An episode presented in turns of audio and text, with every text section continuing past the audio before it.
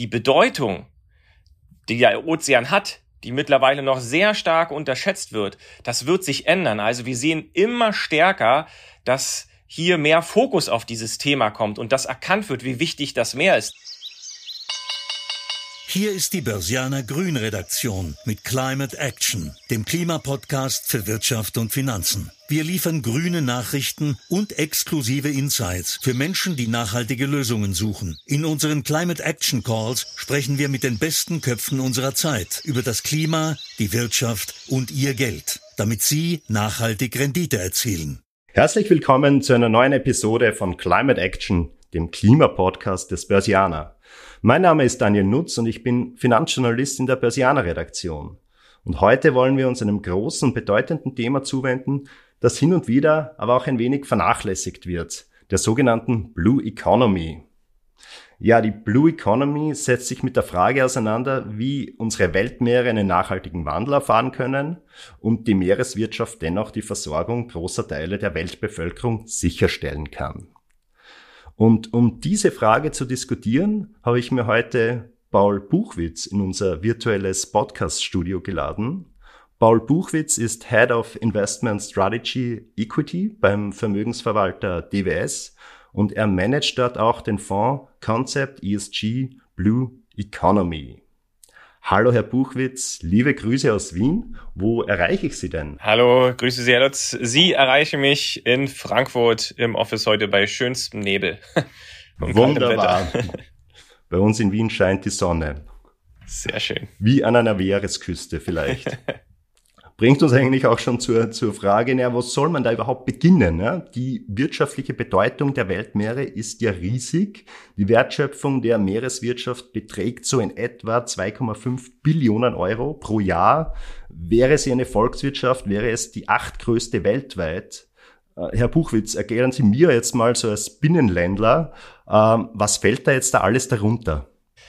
Also unter der Blue Economy, ich sag's mal erstmal ganz einfach, versteht man im Prinzip alle wirtschaftlichen Aktivitäten, die quasi mit dem Meer zusammenhängen, alles was im Meer passiert, alle äh, alles was äh, quasi dazu führt, dass die Ressourcen des Meeres genutzt werden.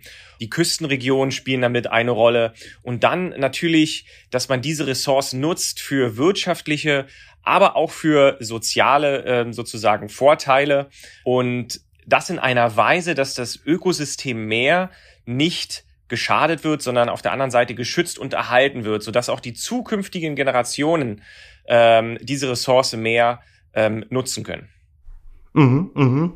Sie haben es ja auch angesprochen, Allein schon auch dieser ökologische Impact ist gewaltig. Wir kennen die Problematik, diese gravierende Problematik der Überfischung. Wir kennen auch die große gesundheitliche Bedrohung durch Mikroplastik. Und laut einer Studie der Eidgenössischen Hochschule in Zürich werden so rund 31 Prozent der weltweiten Treibhausgase vom Meer aufgenommen.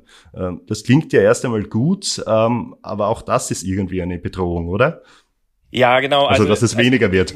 Ganz genau. Also das ist, das ist, das ist gut und das ist wichtig, sonst würden wir auch vom, vom Klimawandel her auf einer ganz anderen Ebene jetzt schon sein. Also die Meere, die, die tun da einiges und das ist leider wirklich von vielen, das ist vielen gar nicht bewusst, wie wichtig dieser Faktor Ozean ist. Der nimmt sehr viel CO2 auf. Also äh, das CO2 verbindet sich dann im Meer mit dem Carbonat, was im Meer ist, zu Hydrogencarbonat. Das führt allerdings auch dazu, dass umso mehr CO2 ins Meer kommt, umso schneller versauert es sozusagen. Also der pH-Wert des, des Meeres sinkt. Und ich bin jetzt auch kein Chemiker, aber das werden Sie vielleicht auch noch kennen aus dem Unterricht. Wenn es natürlich um das Meer, umso saurer das Meer ist, umso schädlicher ist das natürlich für alle Kreaturen, die zum Beispiel Kalkgehäuse haben, also vom, von der Koralle angefangen bis zum Krebs. Und die können dann irgendwann auch gar nicht mehr überlegen oder eine Kalkschale ausbauen, wenn das Meer einfach viel zu sauer ist. Auf der anderen Seite ist es natürlich so, dass auch weniger Carbonat zur Bindung im Meer sich befindet, umso mehr CO2 aufgenommen wird. Also auch hier wird die Fähigkeit des Meeres CO2 aufzunehmen und somit den Klimawandel abzumildern, die wird auch mit der Zeit abnehmen. Und dann kann sich das Ganze natürlich auch noch verschnellern. Also das hat äh, sehr große, signifikante negative Einflüsse. Und deshalb ist es ganz wichtig, dass wir auch hier, wenn es um das Thema CO2 geht, etwas tun und äh, möglichst die Emissionen reduzieren. Wo liegen hier denn jetzt eigentlich konkret die Lösungsperspektiven? Also natürlich liegen die einmal die Lösungsperspektiven darin, dass man, wie ich schon angefangen habe, in Technologien investiert, die dazu beitragen, die CO2 Emissionen zu reduzieren und dann natürlich auch in Technologien, ähm, die dazu beitragen, dass das marine Leben quasi geschützt würde. Also vielen ist das gar nicht bewusst, aber seit den 70er Jahren hat sich die marine Population bis 2012 quasi halbiert. Also wir eine Halbierung, ja, also 50 Prozent, das ist massiv. Also wir haben hier schon massiven Impact ähm, auf den Ozean und auch diese Lebewesen sind weiterhin dafür verantwortlich, dass zum Beispiel äh, CO2 gebunden wird und Sauerstoff produziert wird. Ja, also Phytoplankton nimmt auch circa 20 Prozent CO2 auf aus der Atmosphäre und produziert Sauerstoff. Und hier ist es natürlich so, dass ähm, dass hier Mikroplastik, Sie hatten es gerade angesprochen, dass das natürlich extrem schädlich ist, aber auch andere Chemikalien, wie zum Beispiel in Sonnencreme, Oxybenzon, das wirkt sich auch sehr negativ aus. Das ist ein potentes Gift für diese Kreaturen. Der Planktongehalt im Meer geht immer weiter zurück. Immer weniger Sauerstoff wird produziert und CO2 kann gebunden werden. Und da brauchen wir Investitionen in Technologien, die helfen, hier Lösungen zu finden, um Mikroplastik zu vermeiden, alternative Technologien und das die Meereslebewesen und das Meer zu schützen. Mhm. Lassen Sie uns vielleicht ein bisschen später über die Technologien sprechen. Äh, ähm, Sie haben jetzt hier eigentlich äh, sehr gut ausgeführt, wie komplex das Problem ist. Mich würde es interessieren, wie sind Sie eigentlich selbst dazu gekommen? Ja, das ist im Rahmen meiner Arbeit quasi mehr oder weniger ähm, passiert. Also grundsätzlich habe ich schon ein großes Interesse am Thema Meer, bin auch fasziniert von der Unterwasserwelt und tauche auch gerne. Also insofern habe ich da schon Berührungspunkte, aber wir hatten das jetzt vom Investieren her gar nicht so groß auf dem Schirm gehabt. Äh, ich manage noch ein anderes Produkt, den DWS Invest SDG Global Equities. Der befasst sich mit ganz vielen Nachhaltigkeitsthemen, die auf die UN-Nachhaltigkeitsziele ähm, potenziell einzahlen. Und hier ist es so, dass ein Thema, ein großes Thema ist das Ziel 14, das Leben unter Wasser, also quasi der Schutz des maritimen Lebens. Und da ist uns aufgefallen, dass es da ganz wenige Investitionen gibt. Also das ist eins der Nachhaltigkeitsziele der UN, die ja bis 2030 erreicht werden sollen, was am wenigsten sozusagen gefundet ist. Also hier geht ganz wenig Geld rein und wir haben uns angeschaut, warum ist das denn so? Und das lag äh, zum ganz großen Teil nicht an der Bedeutung, weil das ist ein sehr wichtiges Ziel, wie wir auch versucht haben gerade zu erörtern, sondern das ist, äh, liegt daran, dass es da ganz wenige Daten gibt, auch von von externen Datenanbietern, die quasi auch Unternehmen darauf untersuchen, inwie inwiefern sie einen Beitrag zum Schutz der Meere leisten oder inwiefern sie auch quasi ähm, mit ihrer Technologie die Meere schaden. Und insofern ähm, haben wir uns überlegt, wie kann man das Ganze vielleicht, weil es doch so ein wichtiges Thema ist, wie kann man da einen Weg finden, trotzdem zu investieren und diese Daten zu bekommen. Und äh, ja, da haben wir dann rumgeknobelt und haben äh, sozusagen dann eine sehr äh, gute Lösung gefunden. Wir haben uns nämlich entschieden, hier mit einem Partner zusammenzugehen, den World Wildlife Fund for Nature Germany, der diese Expertise hat, rein aufs Meer bezogen, die ganzen, die, die, der weiß, worauf es ankommt, was wichtig ist, ähm, was dem Meer schadet, was gute Technologien sind. Und äh, daraufhin hat er ähm, zusammen mit großen EU-Institutionen äh, die ähm, Sustainable Finance Principles Blue Economy Finance Principles sozusagen entwickelt, also Richtlinien für Unternehmen, wie sowas aussehen kann, nachhaltiges Wirtschaften im Meer. Und das haben wir dann sozusagen auch als Richtlinie genommen für unser Produkt und uns die Expertise mit den Partnern ins Haus geholt, weil, und das ist ganz wichtig, die Bedeutung, die der Ozean hat, die mittlerweile noch sehr stark unterschätzt wird, das wird sich ändern. Also wir sehen immer stärker, dass hier mehr Fokus auf dieses Thema kommt und das erkannt wird, wie wichtig das Meer ist. Zum einen in der Klimakonferenz hat jetzt der Ozean auch einen eigenen Pavillon jetzt bekommen, das erste Mal. Wir sehen, dass in der EU im äh, Mai letzten Jahres ein neues Rahmenwerk für eine nachhaltige Blue Economy entwickelt worden ist. Also auch politisch kommt es hier. Und wenn wir uns den Konsumenten anschauen, dann sehen wir auch hier, dass da immer mehr Fokus kommt. Ganz wichtig das Thema Plastik. Davor wurde vor fünf bis zehn Jahren hat das noch keinen so richtig interessiert. Und auf einmal war dieses Thema Plastik am Strand, in den Meeren, war ganz groß. Und das hat dann auch zu ganz starken Veränderungen geführt, wie in Europa zum Beispiel dieses Single-Use-Plastik, also Einwegplastik, dass das verboten worden ist. Also insofern sehen wir hier, dass die Nachfrage in der Zukunft wahrscheinlich sehr stark zunehmen wird und haben gedacht, dass das eine gute Möglichkeit ist, sich jetzt zu positionieren und äh, von diesem Trend zu profitieren.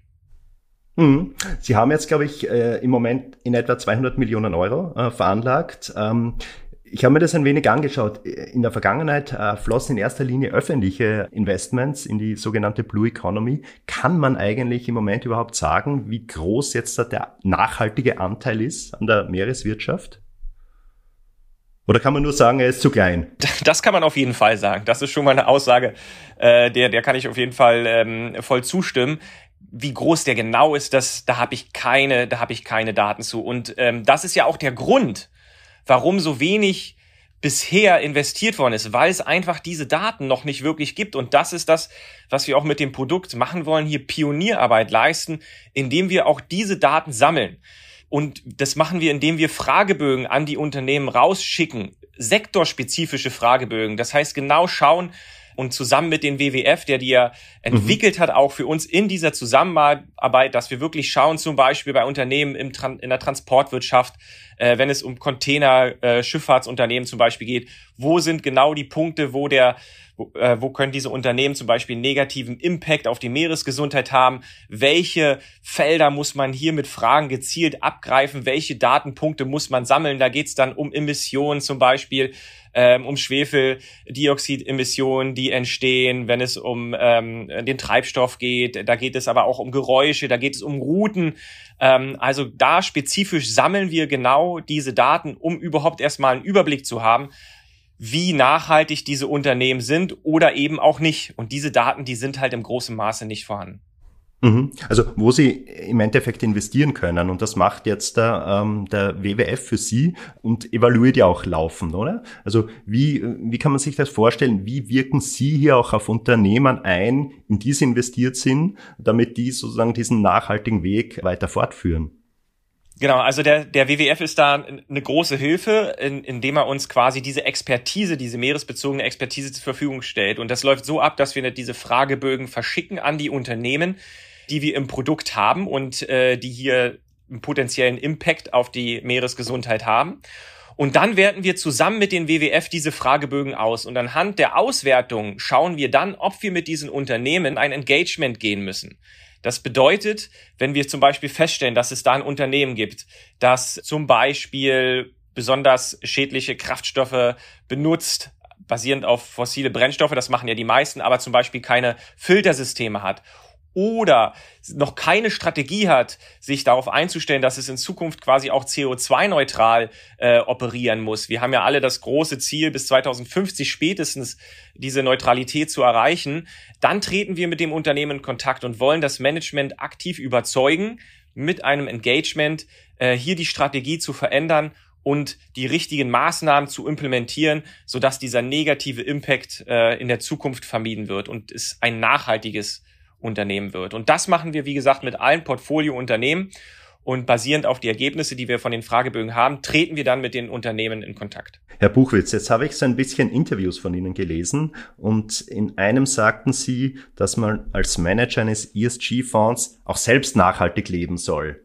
Äh, jetzt wäre meine Frage, wie tun Sie das denn? Ja, also man sollte auf jeden Fall ein sehr starkes Interesse am Thema haben. Und äh, das habe ich. Und ich versuche das auch so weit es geht auch im Persönlichen umzusetzen.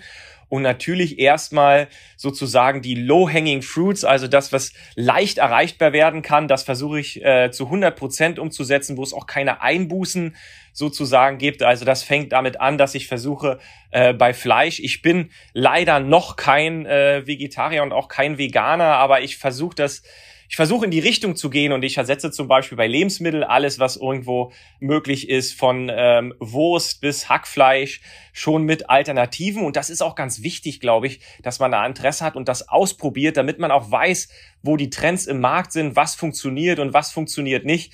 Das ist vergleichbar, wenn Sie jetzt einen Technologiemanager sprechen und der schreibt zu Hause mit einer Schreibmaschine. Das äh, würde auch nicht funktionieren. Und äh, das ist auch ganz wichtig beim Management von solchen Produkten, dass man hier auch mehr macht sozusagen und ein größeres Interesse hat als quasi der ja, allgemeine Investor, damit man auch sozusagen ahead of the curve ist, damit man hier noch ein bisschen größeres Wissen hat und auch noch Alpha produzieren kann. Und wenn es mir jetzt um mich persönlich geht, also ich fahre mit Fahrrad zur Arbeit, das sind auch jeden Tag äh, insgesamt 25 Kilometer, versuche da Emissionen sozusagen auch zu sparen. Ich bin Mitglied äh, bei Healthy Seas, also Botschafter für eine ähm, Organisation, die dafür bekannt ist, dass sie quasi Geisternetze aus dem Meer holt. Es sind sozusagen von Fischern Netze, die im Meer zu finden sind und das sind quasi Todesfallen äh, für sehr viele Fische und maritimes Leben. Die Organisation trägt dazu bei, dass diese Netze entfernt werden und da bin ich Botschafter, um hier aufzuklären ähm, und bin da natürlich auch sehr nah dran an Entwicklungen und Trends in dem Bereich. Und das ist, glaube ich, ganz wichtig, um langfristig erfolgreich zu sein. Also man sieht auch schon, äh, Technologie ist hier ein Lösungsweg und das Fahrradfahren hält, glaube ich, auch äh, persönlich ganz fit und ist sozusagen, hat einen doppelten äh, Benefit genau. im Endeffekt. Ja. Ich würde vorschlagen, ich habe zwei Spielchen vorbereitet, die ich mit Ihnen spielen möchte. Ähm, lassen Sie uns zum ersten gehen. Börsianer Klima World Rap. Diese grüne Idee hat mich fasziniert. Oh, diese Demand Response, das ist jetzt, klingt jetzt relativ komplex, aber das ist ein Unternehmen gewesen, die äh, eine Software entwickelt haben, wenn es zu Spitzennachfragen im Stromnetz kommt, äh, wenn es wahrscheinlich sehr heiß ist, zum Beispiel Klimaanlagen laufen oder dergleichen oder die Industrie hochfährt, dass es eine Software entwickelt hat, die es ermöglicht hat, dann quasi woanders Energie einzusparen. Das hat mich sehr beeindruckt. Mein größter Öko-Irrtum war? Oh, mein größter Öko-Irrtum. Ich glaube, insgesamt ähm, gibt es ganz viele Öko Irrtümer, dass eine Papiertüte jetzt das, das Beste aller Mittel ist, um eine Plastiktüte zum Beispiel zu ersetzen. Das war ein, ist ein großer Irrtum. Hier gibt's noch bessere Alternativen, die viel öfter wieder benutzbar sind. Und äh, genau da muss man ganz genau immer aufs Detail schauen. Und das Erreichen der Pariser Klimaziele ist leider nicht wahrscheinlich, aber die Hoffnung ist trotzdem noch da. Lassen Sie uns vielleicht jetzt ein bisschen übers äh, Investment sprechen. Ich habe mir äh, vorab ein wenig die Positionen Ihres Fonds angeschaut und da fällt auf, wenn man sich so ähm, die Branchen anschaut, dann geht es da um äh, Verbrauchsgüter und Industrie. Können Sie vielleicht kurz erklären, wie, was ist so Ihre Strategie, welche, in welche Branche und in welche äh, Märkte investieren Sie, was ist da für Sie interessant? So, also Verbrauchsgüter, das ist vielleicht ganz spannend. Das sind dann in dem Fall oft Unternehmen, die also Konsumgüterunternehmen und hier geht es grundsätzlich um das Thema Verpackung, weil wir sehen, dass viele noch Plastikverpackungen nutzen und äh, das ist ja besonders schädlich, weil das sind ja dann Einwegverpackungen und dieses Plastik, das landet dann im Abfall und meistens dann auch eben im Meer.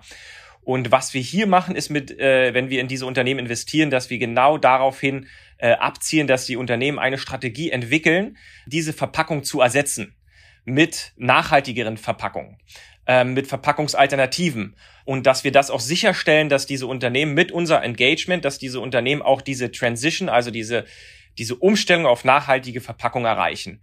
Das ist natürlich aus der ökologischen Gesichtspunkt äh, unser Investitionsfokus. Dann ist es natürlich auch so jetzt momentan aus der fundamentalen Brille gesehen, ähm, dass wir in den Zeiten, in wirtschaftlich eher schwierigeren Zeiten, die wir reinlaufen, dass das dann natürlich auch Unternehmen sind, die eher defensiver sind. Also auch hier haben wir versucht wieder, wie wir es bei allen Produkten machen, weil wir ja nicht nur den ökologischen Impact im Fokus haben, sondern auch den Renditefokus, dass wir das sozusagen balancieren und dass wir hier deshalb auch diese Unternehmen stärker im äh, Fonds gewichtet haben. Wenn es um das Thema Industrie gibt. Hier gibt es viele Technologien, äh, die dazu beitragen, zum Beispiel die Schifffahrt sauberer zu machen. Hier gibt es äh, Technologien, einmal natürlich Filtersysteme, die produziert werden, um Wicht, um schlimme ähm, oder schädliche Emissionen, wie zum Beispiel Schwefeldioxid, äh, ähm, zu vermeiden äh, beziehungsweise aufpassen, dass die nicht in die Atmosphäre gelangen. Hier gibt es alternative Antriebstechnologien für die Schifffahrt. Also das sind verschiedene Technologien, wo wir investieren. Und wir glauben auch, dass diese in der Zukunft verstärkter gefragt äh, werden, weil, wie ich schon gesagt hatte, der Fokus immer stärker jetzt aufs Meer geht und auf den Schutz der Meere und wir damit rechnen, dass hier auch die Regulatorik in Zukunft stärker zunehmen wird. Mhm, mhm. Sie haben sie angesprochen, als, als Asset Manager ist man natürlich immer bedacht, dass man hier auch äh, Risiken streut, beziehungsweise keine zu großen Risiken eingeht, klarerweise. Wenn man sich die Technologie anschaut oder die Technologien anschaut, dann gibt es da natürlich irrsinnig viel Neues. Äh, angefangen bei alternativen Fischfutter, Technologien zur Vermeidung von Kunststoffen, neuartigen Filtrations- und Desinfektionstechnologien. Ähm, da ist natürlich einiges auch im äh, Startup-Bereich jetzt da angesiedelt. Können Sie sagen, was, was fänden Sie da jetzt interessant? Also was wir machen, wir gucken uns das alles ganz genau an und man muss oft sagen, also man muss öfter Nein sagen als Ja, weil viele Sachen sind sehr interessant, aber die sind halt einfach noch so weit vorne dran, dass das Risikoprofil einfach nicht mit dem unserer Investoren sozusagen zusammenpasst, weil da natürlich auch oft die Gefahr besteht, dass es hier zu einem Totalausfall kommen kann, gerade wenn diese Unternehmen noch nicht profitabel sind. Wenn wir uns jetzt mal die ganzen Bereiche angucken, dann sehen wir schon, dass zum Beispiel bei alternativen äh, algenbasierten Fischfutter, dass das ein spannender Bereich ist, weil hier die die äh, Wettbewerbsfähigkeit zugenommen hat, weil natürlich jetzt auch durch die Inflation, was wir gesehen haben, die Preise äh, angestiegen sind, auch bei, bei Fischfutter und sozusagen diese algenbasiertes Fischfutter, das ist jetzt quasi fast genauso teuer. Also man hat hier keine, man muss hier keine Prämie mehr bezahlen. Auf der anderen Seite ist es so, dass es natürlich viel nachhaltiger ist und das wissen natürlich auch die Unternehmen, die äh, äh zum Beispiel Lachsfarmen, die ihren Fisch verkaufen, ähm, wenn die damit Werbung machen können, dass sie hier zum Beispiel im besonderen Maße auf nachhaltiges Fischfutter zugreifen, dass das dann auch äh, für die Kundengruppe ansprechend sein kann. Und insofern sehen wir schon, dass das ein Bereich ist, der immer attraktiver wird und wo wir uns auch äh, mit dem Produkt positioniert haben. Ja, danke für diese Einschätzung, Herr Buchwitz. Ich würde vorschlagen, zum Abschluss spielen wir noch ein kleines Spielchen. Grüner Renner oder Penner? Auf Fleisch verzichten. Renner. So weit wie möglich auf Fleisch verzichten, auf jeden Fall auf Fisch verzichten. Auch, soweit es geht, ist aber ökologisch besser als Fleisch. Das muss man auch schon sagen. Der EU Green Deal. Ganz wichtig auch für uns als Investoren, weil er Visibilität schafft. Renner. Die äh, Nachhaltigkeitsberichtspflicht für Unternehmen. Renner. Das macht's für alle einfacher und ich sage immer, was gemessen wird, wird auch gemanagt. Das wird dazu führen, dass die Unternehmen noch nachhaltiger werden. Und die brauchen Sie auch in Ihrem täglichen Job, glaube ich, ganz dringend, ja. Ja, Herr Buchwitz, ich bedanke mich herzlich für dieses Gespräch. Ähm, wir haben einiges gelernt, äh, wie die Meereswirtschaft blauer werden kann. Und ja, ich glaube, wir hoffen beide, dass der Weg fortgeschritten wird, den auch Investoren wie Sie gehen und ähm, dass das Tempo vielleicht etwas beschleunigt werden kann. Das, das hoffe ich auch. Da bin ich mit Ihnen ganz auf einer Seite. Das sehen wir schon, dass da ein bisschen Momentum reinkommt und auch der Wettbewerb hier größer wird. Das ist gut fürs Meer, das ist gut für uns und für die Investoren. Insofern ähm, bin ich da gute Hoffnung. Vielen Dank. Vielen Dank. Das Fazit. Die grüne Rendite. Ja, der Impact der Meereswirtschaft auf die Klimaerwärmung wird gemeinhin unterschätzt. Ein nachhaltiger Wandel hin zu einer sogenannten Blue Economy ist also schleunigst nötig. Aber leider fehlen hier oft noch die Möglichkeiten für Investments. Und das darum, weil die Bewertung der Unternehmen nach den ESG-Kriterien noch immer nicht weit genug geht. Und hier arbeitet die Finanzwirtschaft mit Partnern wie dem WWF oder der UN zusammen, um hier einfach mehr Bewertungskriterien für die Zukunft zu schaffen. Das war eine Folge von Climate Action, dem Klimapodcast für Wirtschaft und Finanzen aus der Börsianer Redaktion. Damit die Klimawende gelingt, möchten wir Ihnen noch mehr Orientierung für Ihr Business geben. Besuchen Sie uns daher auch unter www.börsianer-grün.com oder abonnieren Sie unseren Climate Action Newsletter. Sie haben Feedback oder Themenvorschläge aus Ihrem Alltag? Dann schreiben Sie uns einfach an redaktion@derbörsianer.com. Wir freuen uns, von Ihnen zu lesen. Bis dahin bleiben Sie grün und empfehlen Sie uns weiter. Die Informationen in diesem Podcast stellen keine Anlageberatung oder verbindliche Auskunft dar. Externe Meinungen geben nicht notwendigerweise die Meinung der Börsianer Redaktion wieder.